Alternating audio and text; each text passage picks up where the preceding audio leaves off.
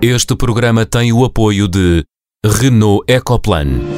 A Renault quer afirmar-se como líder da mobilidade elétrica. Por isso, vamos ajudar a tirar os carros poluentes das ruas com o EcoAbate. Vamos facilitar o carregamento com o EcoCharge e reconhecer quem não polui com a classe zero. Este é o Renault Ecoplan. Conheça as iniciativas em Renault.pt.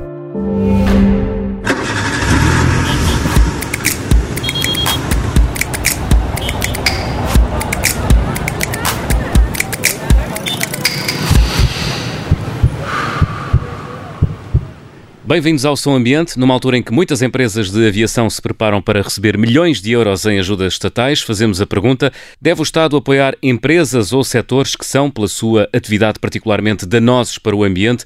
Já vamos às opiniões de Catarina Grilo, do Henrique Pereira dos Santos e da Sofia Guedes Vaz, a quem dou desde já as boas-vindas. Olá, boa tarde. Olá, boa tarde. Na segunda, na segunda parte, vamos colocar-nos à sombra, vamos olhar para o montado português, antes e, como é hábito, os sinais.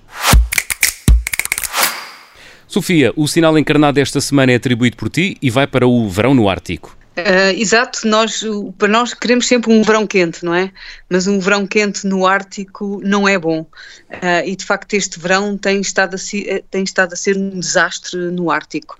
Uh, logo em, em, em, em, maio, o, o degelo, o, gelo e a, e, a má, e a má gestão de um, de, de um tanque de armazenamento de petróleo que derramou mais de 20 mil toneladas uh, por um rio e que já estão a, a poluir todo, todo o Ártico.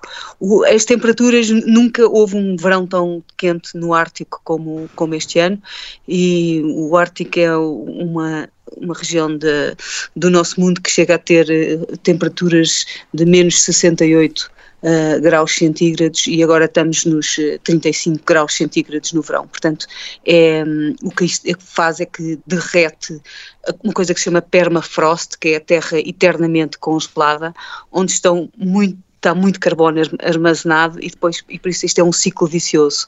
Quanto mais derrete, mais eh, há emissão de gases de efeito estufa e depois mais derrete porque a temperatura fica mais quente. Portanto, as alterações climáticas continuam a ser um problema gravíssimo e sinal encarnado para o verão quente do Ártico.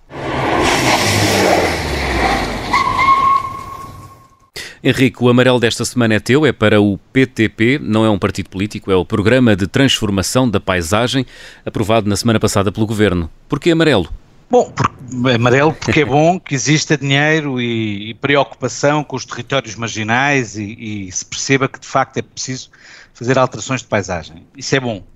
Agora, o programa é para determinar a delimitação dos territórios e mais determinar quais são os territórios que são vulneráveis e depois identificar quais são as áreas que, que, que, são elegíveis para isto e tal e tal. Isto é, como de costume, estamos a centrar os problemas do território no território e no que nós achamos que o território devia ser, em vez de estarmos à procura das pessoas que de facto fazem gestão do território. E esse é que me parece que é o problema central, já o problema nos incêndios, na conservação, não sei que, estamos sempre à procura de medidas para aquilo que queremos fazer, em vez de andar a procurar as pessoas com as quais podemos fazer coisas úteis. É por isso que ele é amarelo, tem estas duas componentes. Catarina, o último sinal é o verde e tu queres atribuí-lo ao encerramento da central nuclear mais antiga de França. Sim, é, é, a central nuclear mais antiga de França, desde que uh, encerrou a anterior mais antiga em 1997. Esta começou a trabalhar em 1977 uh, e hoje é fechado de vez o seu segundo reator. O primeiro foi encerrado há uns meses, mas é encerrado também três anos depois do fim de vida programado para esta central. Um, esta central, portanto, o reator ainda vai levar alguns meses a arrefecer para se poder retirar o combustível já usado mas o processo todo de desmantelamento só estará concluído em 2040. Esta também é uma central que registrou diversos problemas, como falhas elétricas, fissuras, a poluição da água, contaminação dos trabalhadores. Apesar de tudo, obviamente, o seu encerramento é uma boa notícia, mas é acima de tudo uma notícia positiva pelo seu simbolismo. A França ainda tem quase 60 centrais nucleares, um, tivemos há, pouco, há, poucos dias também notícias de incidentes, com mais um incidente com a Central Espanhola de Almaraz, e registros de níveis elevados de radioatividade no norte da Europa. Face a este cenário, este encerramento é uma, uma boa notícia uh, e algo que, deve orientar também a política de desmantelamento futuro destas centrais nucleares e daí o sinal verde. Como dizia no arranque do programa, várias companhias aéreas europeias e americanas vão começar a receber ajudas dos diversos Estados para fazer face aos prejuízos provocados pela paragem forçada, provocada pela Covid-19. Os valores são na ordem dos muitos milhares de milhões de euros e levanta reservas não só do ponto de vista económico, mas também do ponto de vista ambiental. Catarina, se calhar começava por ti. Ajudas a um setor que é responsável por uma enorme percentagem de gases com efeito de estufa. Faz sentido ou uh, faz sentido com uh, letras pequeninas no fim do contrato? faz, faz sentido com letras bem grandes, uh, ah. as contrapartidas para esse tipo de, de apoios. Uh, e quem diz a aviação diz também outra, outro tipo de indústrias. No entanto, há que distinguir aqui uh, dois, do, do, do, basicamente dois grupos de, de, de, atividades, não é? Aquelas que de facto que são muito intensivas em produção de, de emissões, portanto que, que são altamente poluentes, Uh, e às quais nós podemos pôr esta condicionalidade de dizer, ok, aqui está o dinheiro, mas tem que ter metas concretas de redução de emissões e estas metas têm que estar alinhadas com o Acordo de Paris para evitar que o planeta aqueça uh, um, um, grau e meio acima daquilo que são as temperaturas históricas. Um, por outro lado, há outro grupo de atividades ou de setores de atividade que simplesmente não tem lugar numa, numa, economia, numa economia neutra em carbono. Uh, Portugal comprometeu-se com a neutralidade carbónica até 2050, mas uh, aquilo que indica um, um, trabalho da UNEP, portanto o Programa das Nações Unidas para o Ambiente, é que toda a União Europeia vai ter que fazer o seu maior esforço de redução de emissões agora, nesta próxima década. Portanto, é até 2030 deverá ser feita a maior redução de emissões. E, uh, infelizmente, a pandemia vai dar aqui um contexto em que, de facto, vai ser, vão ser injetadas quantidades astronómicas de dinheiro uh, na economia e isso devia ser aproveitado exatamente para alinhar uma série de setores com uh, a neutralidade carbónica. É óbvio que, deixa-me só dizer isto, um, ninguém deseja que seja uma pandemia a, a, procurar introduzir alguma desta condicionalidade, era preferível que fosse por intencional, não é? Por, por intenção e não fruto simplesmente das circunstâncias. Uhum. Por outro lado, infelizmente não vemos grande compromisso ou grande vontade, seja dos Estados-membros, seja da União Europeia, em impor grandes condicionalidades à aviação e a outros setores também, infelizmente. Uhum. Sofia, Pois, eu, eh, nós estávamos eh, muito esperançosos que, de facto, a pandemia, apesar de, como a Catarina disse, ser, eh, ser má, tivesse, para já houve muitas, muito menos emissões durante a pandemia um, e, de facto, os, os, valores decresceram imenso, mas o que nós estamos a assistir agora é uma corrida uh, ao, ao uma corrida àquilo que éramos antes ou, ou ainda mais. Portanto, tá, vai ser afinal uma desgraça. As estradas já estão cheias de carros, os, as pessoas já só pensam em viajar, portanto, quer, quer, quer, as, quer as pessoas e o seu comportamento e a maneira como se, como se relacionam com o consumo um, não, não, não estão a dar assim grandes provas de que a, que a pandemia as tenha feito refletir, como as próprias empresas e a economia está com um grau de inovação, acho eu, uh, muito baixo. Um, eu acho que tínhamos que ser, tínhamos que, que ser muito mais criativos, esta coisa da economia, como é que a economia vai uh, vai recuperar e como e, que tipo de economia é que nós queremos. Nunca conseguimos, nunca conseguimos discutir isto bem, porque aparecem logo um, uh, as estruturas e as infraestruturas muito, muito rígidas uh, daquilo que acontece quando, quando, quando não há determinado dinheiro produzido de determinada maneira e, portanto, a discussão é, é muito difícil. Mas uh, acho que não podemos, de maneira nenhuma, não devíamos estar a dar estes apoios a, a, empresas que continuam a poluir, portanto é, é, um, é um, paradoxo. Também não devíamos estar a dar dinheiro a empresas que são controladas a partir de offshores, Uh, e nós fazemos-lo ao contrário daquilo que faz a Bélgica, a França, a Dinamarca, a Polónia ou os outros países, nós não damos, uh, estamos a, a, dar contrapartidas. Mas uh, deixa-me só tentar perceber o teu raciocínio, deixa-me só tentar... É a mesma coisa com, com o ambiente. Deixa-me só tentar perceber o teu raciocínio. Não dar de todo ajudas uh, diretas a, a empresas uh, que, pela sua natureza, são altamente poluidoras, como é o setor da aviação, Sim. ou dar ajudas indiretas para que o setor possa retomar a sua atividade, porque nós não podemos passar sem aviões, não é? Uh, podemos passar com muito menos aviões, hum. é, é, mais ou menos isso. Eu, sim, não quero acabar com a aviação totalmente, não é? Uh, uh, mas, mas um, podemos baixar e muito, e nós já tivemos programas sobre isso, sobre o, o, crescimento desmedido da aviação e que de facto não era necessário. Portanto, eu acho que há aqui, claro, isto está sempre um compromisso, não é? Uh, nunca, nunca é fácil saber onde é que está, e não é só a aviação, é também outras, outras empresas. Se nós queremos fazer um, um esforço de descarbonização e temos que fazer, temos, que, temos que ser muito mais exigentes e não estamos a ser exigentes e nestas épocas de crise temos primeiro, parece que, oportunidade para pensar, mas depois quando há uma aberta eh, vamos eh, correr que nem loucos e esquecermos todas as ideias que tivemos quando tivemos tempo para pensar. Uhum. E eu acho que estamos já nesta fase, a correr como loucos, para ver se a economia fica exatamente como estava antes e, portanto, em desgraça relativamente à relação com o ambiente. Henrique, vamos querer obviamente ouvir-te. Sei que tens uma posição de princípio e de fundo sobre ajudas estatais a empresas. Pois, uh, digamos que a ideia de que falou uh, a Catarina, de, que, de injetar dinheiro na economia, ou na formulação da, da, da Sofia, dar dinheiro às empresas, é uma ideia uh, que tem um pressuposto errado. É o pressuposto do que o Estado injeta dinheiro na economia. Ora, isso não existe. O Estado não cria riqueza. O Estado não tem dinheiro próprio. Não há dinheiro do Estado há dinheiro dos contribuintes. O Estado o que faz é retirar dinheiro da economia e, eventualmente, usá-lo de outra forma, talvez algum deles re, re, re, voltando a pô-lo na economia. Portanto, esta é o primeiro, a primeira questão. Atenção que o Estado não dá coisa nenhuma, nem injeta dinheiro na economia, coisa nenhuma. O Estado tira dinheiro da economia. Os impostos chamam-se impostos exatamente porque são impostos, não são voluntários, como é evidente. Ora bem, mas, o que, está, é o, mas o que está previsto são ajudas diretas às empresas de aviação. Não tá só bem, em Portugal, mas também é, no resto do mundo. Isso não é, o Estado a injetar dinheiro na economia. Isso não é o Estado a injetar dinheiro na economia, nem a dar dinheiro a ninguém. Isso é o Estado a tirar dinheiro de um lado para o pôr noutro. Hum, é indiferido. Não, o Estado tira sempre dinheiro, o Estado tira sempre dinheiro, os impostos existem sempre, não é? E portanto é como é que ele o gere. Uh, se gere desta maneira ou de outra. Não, eu, eu, primeiro começo por discutir se o Estado precisa tirar tanto dinheiro como tira.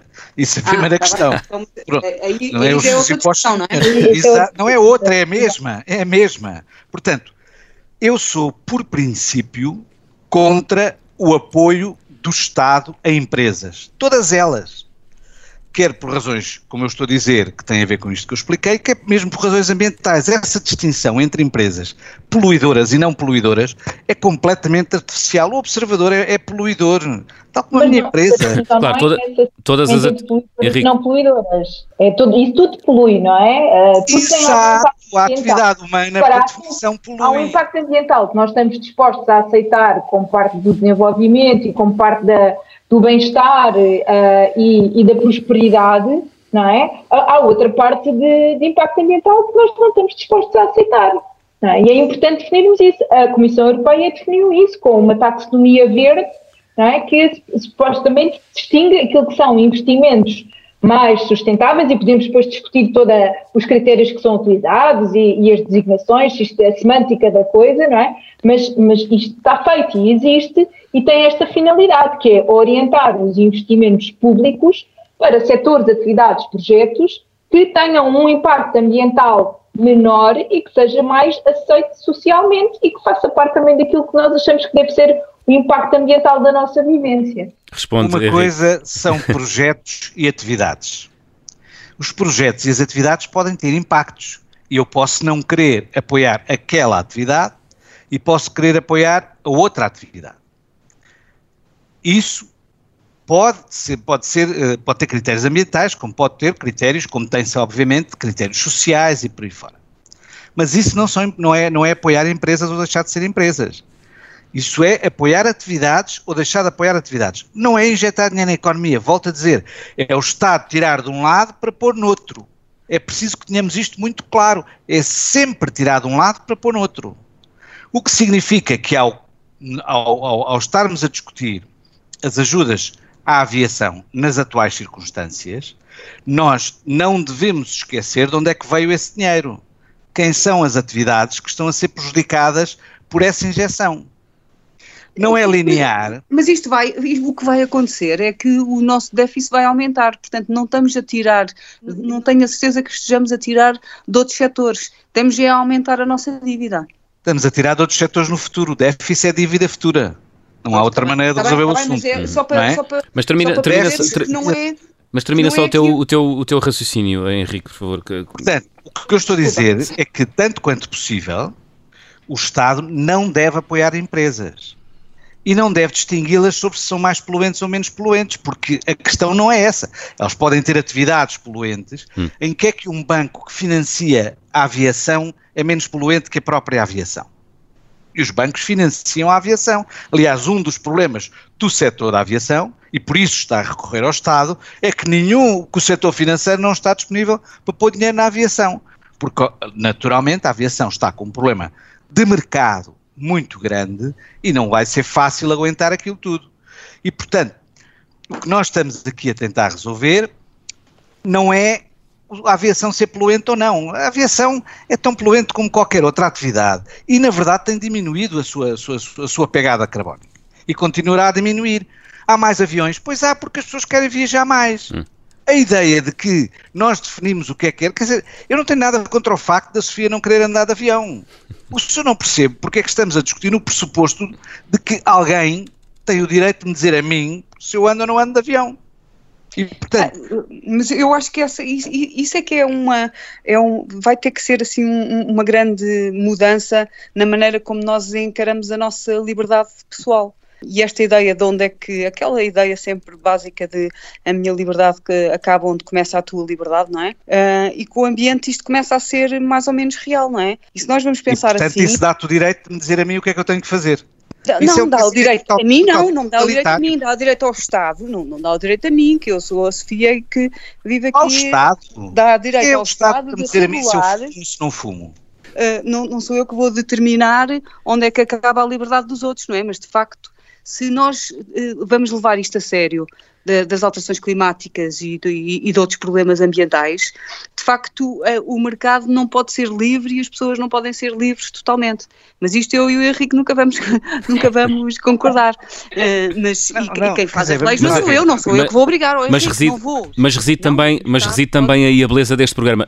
Temos que fechar a primeira parte, já a seguir... Deixa-me só fazer uma pergunta muito, muito concreta. Mas de quem são as maiores asneiras ambientais do país? Quem é que fez Alqueva? Quem é que está a querer fazer Montijo? Quem é que fez as autoestradas? Não foi o Estado? Porquê é que estamos a eh, partir do princípio que o Estado sabe gerir melhor que eu, do ponto de vista ambiental, aquilo, eu e a economia, eh, eh, aquilo que se passa? Se forem fazer a lista das maiores barbaridades ambientais no país, têm, todos a mão, têm todas a mão do Estado. Mas o Estado só faz aquilo que nós queremos também, não é? Portanto, era bom, era. Nós, eh, portanto, por isso é que isto eh, é o Estado que deve regular, mas nós, como cidadãos, não nos podemos demitir de fazer pressão para que o Estado regule eh, de, de, de, de, mas por isso é que também existem tratados internacionais, não é? Não é o Estado português só que pode fazer tudo. Muito mas bem. tem mais uma discussão. Tenho mesmo que fechar o programa, a primeira parte, já a seguir a música de elevador.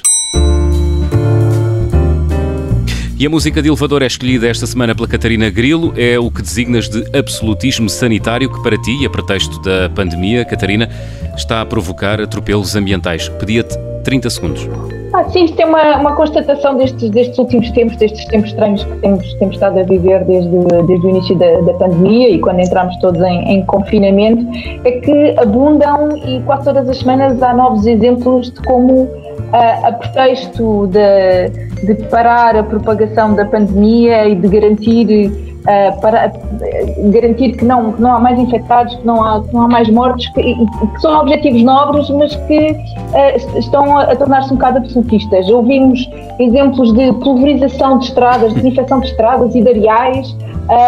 agora há exemplos de, de ATLs que querem, que são feitos ao ar livre querem obrigar as crianças com menos de 10 anos a usar máscaras. Há a utilização de descartáveis sem critério em cabeleireiros, cafés, restaurantes, locais de trabalho, sem haver necessidade sanitária para isso. E asfaltou-se uma, uma duna primária a pretexto da pandemia, porque a Câmara tinha, da Almada tinha que regular o estacionamento, não é? Atropelando tudo aquilo que é, tudo que é lei, atropelos hum. ao bom senso um, e infelizmente o, que isto quer dizer é que com este absolutismo sanitário e esta uh, vontade de parar toda e qualquer uh, propagação, vamos pagar uma cara fatura ambiental uh, dentro de alguns tempos e algumas delas já temos vindo a verificar e que temos falado também neste programa. Muito bem. Obrigado, Catarina, pela ilustração fantástica do que eu estava a dizer sobre o papel do Estado no ambiente. Muito bem. Em alguns casos é por ausência de. de estamos de acordo, acaba muito mais de acordo. Não, não, não estamos de acordo, não.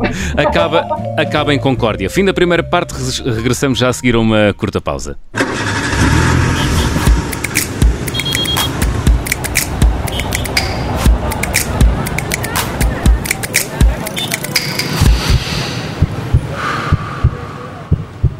Segunda parte de Som Ambiente, recebemos Francisco Almeida Garrete, engenheiro agrónomo, produtor agrícola no Conselho de Avis, premiado por uma prática única, o regadio de sobreiros. Já vamos saber de que se trata e que ganhos se obtêm com esta técnica.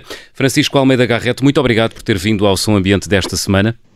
Tá, boa tarde, obrigadinho por eh, me contatarem e, e procurar saber do que é que, o que é que se trabalha aqui. Muito bem. O Francisco é um conhecedor do montado, um ecossistema que domina grande parte da paisagem sul do país. Por que é que diz que o montado uh, perdeu produtividade? E a que é que se deveu essa perda de produtividade? O montado perdeu produtividade porque está mais ralo, há menos árvores por hectare e as que há estão velhas. Uh, e, como, e, e como estão velhas, também produzem menos e cortiça de menor qualidade.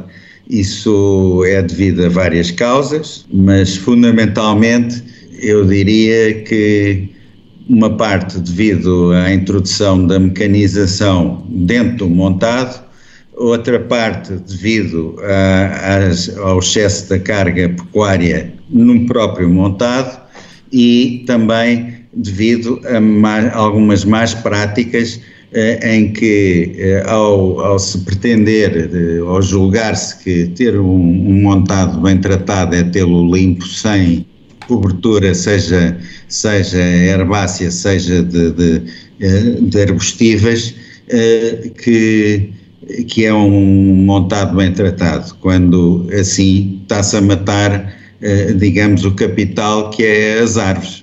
É, é fundamentalmente isso. Mas, ó Francisco, só referiu a cortiça, mas há montado sobre, há montado de gazinho e sempre houve pastoreio associado ao montado. Uh, Sim. Isso faz sentido? Faz, faz, faz, faz sentido, desde que as cargas não sejam as que se usam atualmente. Quer dizer, o problema é a quantidade de gado uh, e estacionário em, em áreas uh, pequenas. Uh, antes havia um pastor que ia atrás do gado e o gado era menos. E, portanto, o, e o gado dormia fora do montado. Uh, agora fecha-se num parque, fica lá até reparem tudo, não é? Uhum. Mas, e os seus e, e os, os, outros produtores não, não, não têm essa mesma percepção? E além disso, gostava de fazer outra pergunta: esse gado é igual ao que era de antigamente? Não, o, o, o gado é diferente. Eh, enfim, antes aqui no Alentejo, eu lembro-me que disse mesmo enquanto era miúdo, o, o, o gado bovino era de trabalho, não era de carne. Eh, ou, ou, não se aproveitava para carne. E o, e o único gado que andava no montado eram o gado ovino e o gado caprino, mas com, eh, enfim, com menos carga por hectare, quer dizer, eram muito menos animais por, eh, por hectare. Uh, hoje em dia uh, isso é muito mais e, e, e, isso tem efeitos, sobretudo, na regeneração natural. Uhum. Portanto, o que o Francisco Almeida Garrett está a dizer é que, em nome da agricultura, de uma agricultura que nós, país, estamos a produzir nesta altura, estamos a correr o risco de destruir um ecossistema, o montado? Uh, se não houver, uh, digamos, alguma modificação, ele, ele vai, vai diminuindo, quer dizer, vai, vai, está velho, a maior parte está velho, e zonas que eram, uh, enfim, grandes produtoras estão a decair, e querem quantidade, uhum. querem qualidade. Isso é mais visível, é, é mais visível onde? Desculpa, Sofia, é mais visível onde isso, Francisco?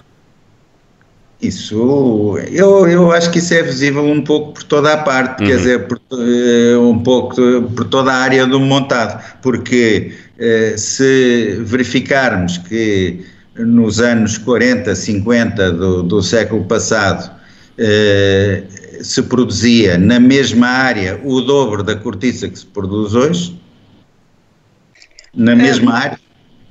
Mas a cortiça não é, não, não é uma não sei como é que chama, uma cultura altamente produtiva e os produtores, agora passo o pleonasmo, não têm toda a vantagem de ter cada vez melhores sobreiros e cada vez melhor cortiça. Não é, é. daquelas é. poucas uh, uh, rendimentos florestais que vale mesmo a pena ter. É, é, é, uma poupança forçada, mas o rendimento por hectare é baixíssimo. Quer dizer, uh, se considerarmos o, o rendimento por hectare, ele é baixo. E isso é uma das razões porque eh, também, uh, hoje em dia, através das heranças e da divisão de, das propriedades, uh, as pessoas não conseguem viver exclusivamente do montado, portanto vão, vão procurar outras atividades fora e, e, e perdem a noção eh, desta cultura que é uma cultura transgeracional e que se aprende, enfim, de, de, geração para geração. Eu tenho que estar a investir para os meus netos, uh, tradicionalmente é assim. Então, quais são as alternativas em termos de rentabilização uh, do montado? O que, é que, o, que é que, o que é que fazemos então? Se eu for proprietária, o que é que eu devo fazer? O que é que deve fazer? deve, deve fazer não, contas. Não deve limpar o mato porque é para ele produzir, proteger as jovens plantas e, e, e que permite que elas se desenvolvam e também retirar, eh, enfim, numa rotação alargada, o, o, o efetivo pecuário do montado, quer dizer, porque... Os é, agricultores não sabem isso? Se, se o Francisco sabe, porque é que eles não sabem? Porque é, é para. Uh, eu, eu não estou na pele deles para responder, não sei.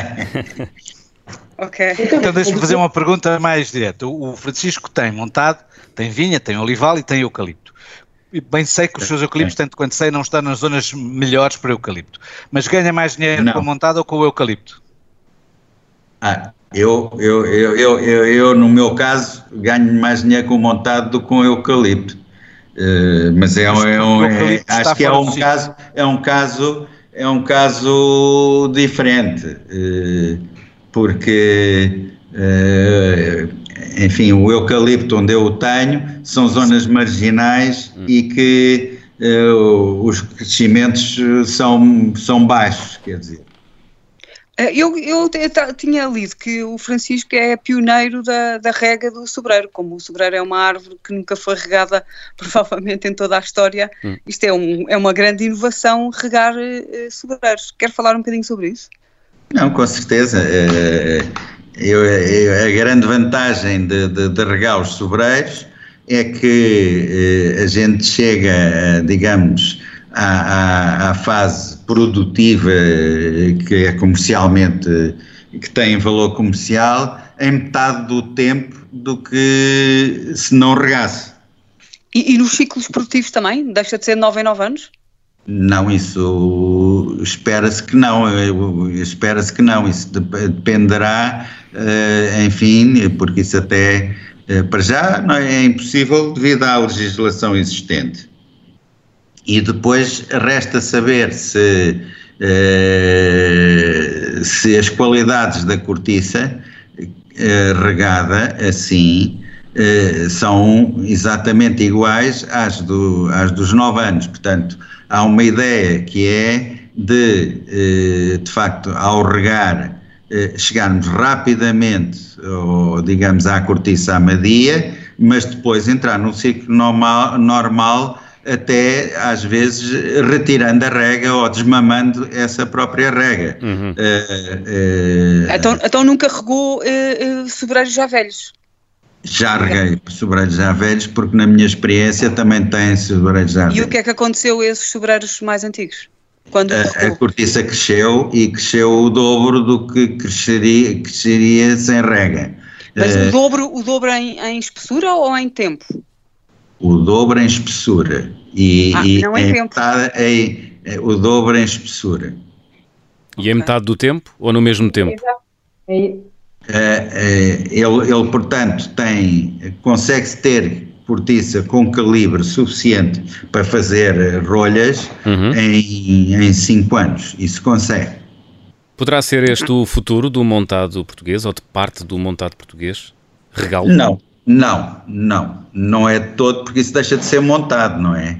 É que para regar nós temos de ter uma certa produção por hectare e, e, e isso consegue-se com densidades maiores, portanto, e aquilo que eu estou e que eu fiz foi em, em terras uh, adequadas, uh, instalei 18 hectares num compasso de 4x4 de sobreiros, quer dizer, Uh, Qual é o compasso habitual? Porque as pessoas não sabem.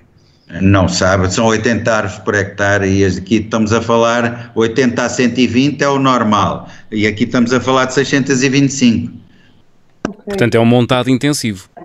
É um montado intensivo, portanto não tem nada a ver e não é, uh, enfim, pelo menos... Uh, e os copos depois não se Acho que não deve ser eu acho que não deve ser pastoreado. Eu de, acho que sim, que deve-se aproveitar o fruto, uhum. mas colhendo, ou, quer dizer, ou, não é bem colhendo, é apanhando. Isso sim. Mas depois as copas não se juntam 4x4, juntam não? 4 metros? Não. Quando diz 4x4, 3 não. metros? Não. Okay. não. Não fica tudo em sombra por baixo? Mas, não, imagina. Isso, ah, mas isso é o ideal não montado, sabe? É ter, ter tudo em sombra. Tudo em sombra. É. Ok, ok.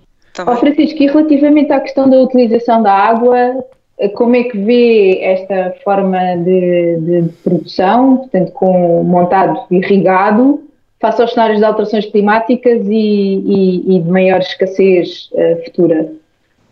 Bom, uh, digamos que eh, das culturas de regadio deve ser a que gasta menos água por hectare, porque aquilo só se, em, em média, vamos regar 17 semanas uh, e, e uh, uh, aquilo que se vai gastar por hectare ano deve ser, é menos de certeza do que 2.500 metros cúbicos por hectare, portanto, e se a gente considerar milho ou, ou, qualquer, ou, ou, ou, ou mesmo luzerna ou, ou então nem se fala, se, se a gente for a comparar com amêndoa ou com olival ou, ou com nozes é, é um quinto. Então, e para além, e para além da, da, irrigação da água, tem, tem outros inputs para o montado? ou fertilizantes, por exemplo, ah, isso, sempre, não, é? não, se fazem, não se fazem omeletes sem ovos. não se fazem omeletes sem ovos. Há alguma alteração nas quantidades utilizadas face ao uso da água, à necessidade de utilizar água? Há alguma relação entre uma coisa e outra ou não? É, é, eu, eu, enfim, a água é dada, eh, e no meu caso é dada em função de, de, de, sondas que estão instaladas e que a gente aprende a regar naquele terreno, porque nem todos os terrenos são iguais, há que aprender a regar em cada terreno, com diferentes dotações e, e, e intervalos entre elas. Quer dizer, tudo depende disso, quer dizer, a quantidade é mais ou menos a mesma, mas também há que recorrer à fertirrigação e, e ter, dar todas as condições e que, eh, enfim, às árvores. Uhum. É, há aí um caminho, desculpa-me, há aí um caminho enorme a percorrer ainda porque, eh, inclusivamente, eh, do ponto de vista da qualidade da cortiça, através, digamos, de, de, daquilo que, que eh, digamos, da, das práticas culturais, pode-se influir, pode influir nisso. Antigamente também se dizia que Uh, o azeite proveniente dos olivais intensivos e superintensivos não prestava, uh, o vinho de, de, vinhas irrigadas também não prestava e não é verdade. Portanto, aqui também temos que aprender uh, a ver o que é que são, o que é que é necessário para ter boa cortiça, rolhável, que dê boa, boas rolhas, que é o produto principal eh, através, da, de, digamos, da, das práticas culturais. Uhum. Que é... com, com, com, o olival intensivo não há uma depauperação do, dos solos e uma, um ciclo de vida das árvores mais curto? Não, não. Uh, se, se, a gente uh, trabalhar em produção integrada, está-lhe a dar apenas aquilo que as árvores necessitam. Portanto, uh, não se está a extrair nada, está-se a repor as coisas. Quer dizer, e, e, ao, e se fizermos então com. com culturas melhoradoras na entrelinha, ainda melhor. Mas, Francisco, já agora, mudando só um bocadinho, porque eu lembro-me, eu fui uma das, das prioridades, como, como, como sabe, foi com, com, com a Montes, uh, e na altura tenho ideia que o Francisco tinha dito que, que, tinha trocado, digamos assim, os rendimentos da caça naquela propriedade pelos rendimentos da visitação associada à conservação da natureza. Uh, primeiro, é assim ou não? Segundo, se isso continua a ser interessante para si? Não, a, ca a, caça, a caça continua a ser interessante e, e, e, foi, eh, enfim, através da caça e através do turismo, é, é, são ingressos hoje em dia muito importantes. Este ano não. Calculo que não, sim. turismo.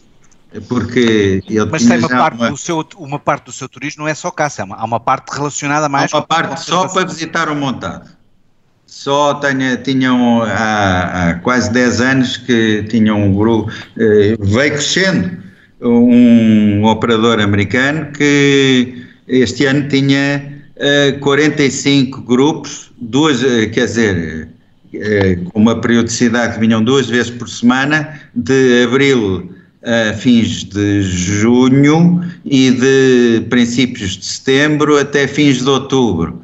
Portanto, eram mais de mil pessoas que vinham visitar eh, aqui o montado. Uh, americanos. Americanos, é, americanos Isso. fundamentalmente americanos, mas no meio daquilo vêm vem, vem outras, de outras nacionalidades. E os portugueses não se interessam também por fazer esse tipo de visitas? Não costuma ter eh, visitas de, de portugueses, seja aí da região, seja de outras partes do país? Tem, tem, de vez em quando, mas uh, muito menos. Uhum. Mas, mas esse, essa não, visitação... não é, é, o português não gosta de pagar. Depende do preço. Essa era a minha questão. Isso de facto remunera, quer dizer, uh, uh, representa na, na, nas contas da sua exploração, re, representa uma fatia. Olha, pagava, uh, isso pagava os, a minha folhas de salários durante esses meses todos. Globais, de todas as atividades. O ou turismo. seja, pesa. Ou seja, pesa. Pesa, pesa pesa. Agora ando aqui a fazer ginástica com a tesouraria por causa de, de, de, desta brincadeira do, do Covid.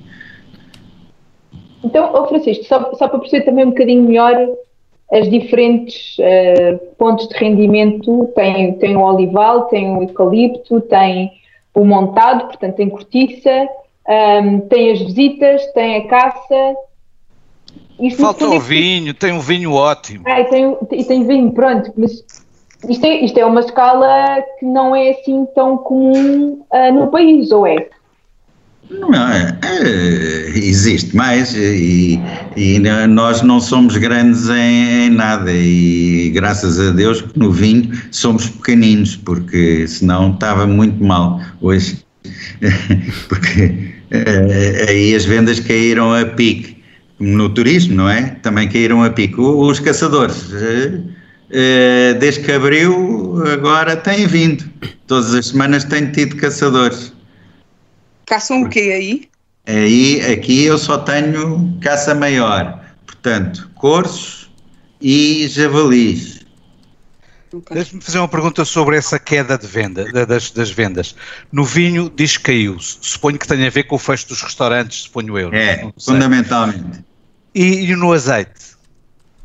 O azeite, o azeite, o azeite não caiu porque uh, eu vendi tudo no cedo. Lá atrás. A granel, a granel para fora. Está bem, está bem. Exportei em, Antes do Covid. eh, em, Em janeiro em, fevereiro.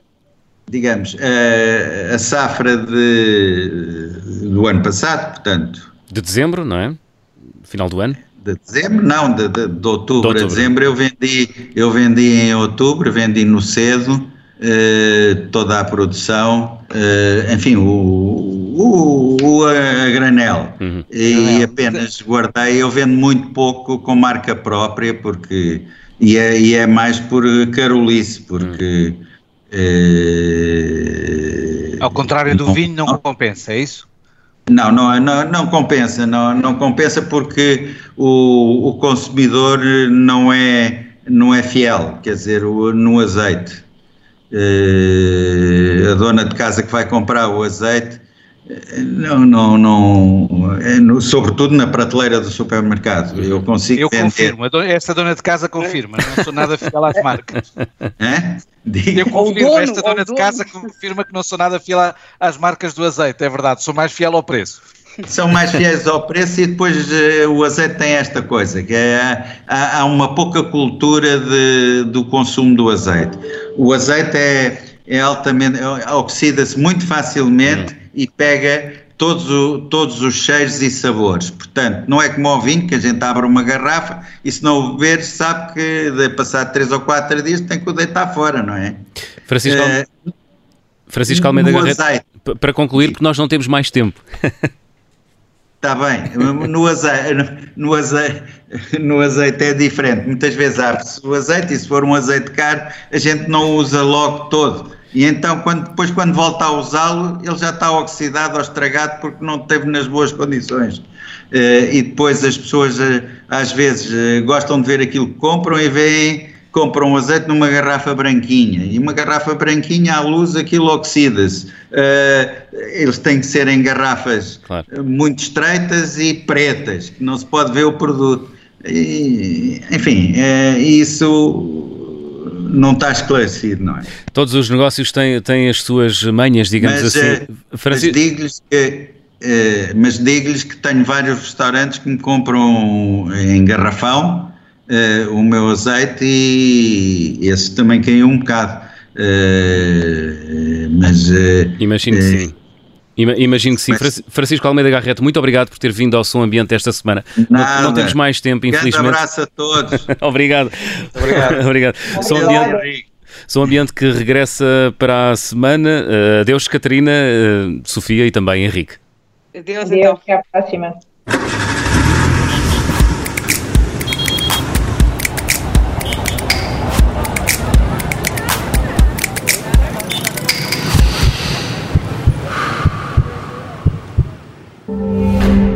Este programa tem o apoio de Renault Ecoplan. A Renault quer afirmar-se como líder da mobilidade elétrica. Por isso, vamos ajudar a tirar os carros poluentes das ruas com o EcoAbate. Vamos facilitar o carregamento com o EcoCharge e reconhecer quem não polui com a classe zero. Este é o Renault Ecoplan. Conheça as iniciativas em Renault.pt.